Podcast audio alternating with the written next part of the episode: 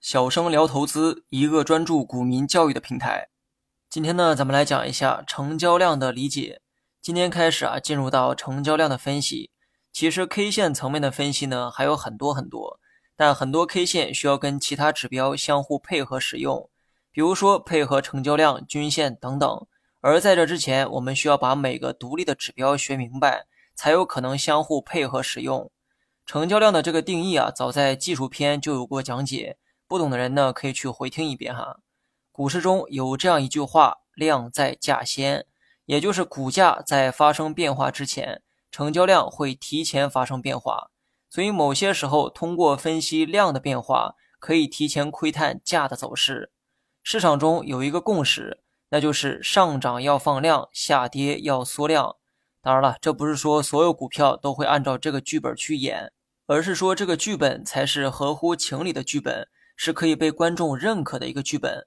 如果剧本跟刚才说的完全相反，那一定预示着接下来的剧情会有意想不到的反转。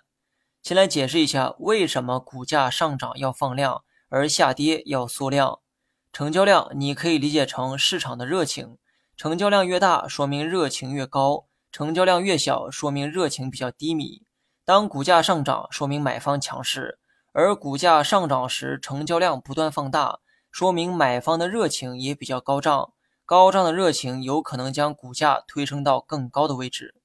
相反，当股价下跌，说明卖方强势，而股价下跌时，如果成交量也在不断放大，那说明卖方的热情很高，股价可能还没有到底，后期有可能继续下跌。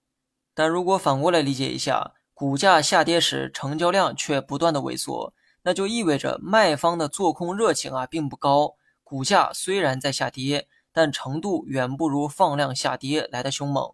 所以呢，对于投资者来说，上涨放量，下跌缩量是最好的一个结局。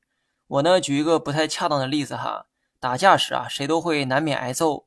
但如果我打对方的拳头比较重，而对方打我的拳头比较轻，那么最终的结果一定是有利于我的。当然，在判断放量和缩量的时候，很多新手呢都会犯一个错误，那就是目光短浅。他们过分在意某一天或某几天的成交量，这导致他们无法认清整体的一个趋势。判断成交量变化的时候，一定要去看整体趋势，而不是某几天的成交量。在这里啊，我举一个实际案例哈，我在文稿中放了一张成交量图片，也就是图一，大家呢可以在手机屏幕的顶端点击文稿查看图片。现在，请你判断一下图中的成交量，它到底是放量还是缩量呢？答案是缩量。很明显，这并不是通过某一天的成交量判断出来的，而是从整体趋势中看到了缩量的迹象。那么，看完这张量能图之后，大家好不好奇对应的股价是如何表现的呢？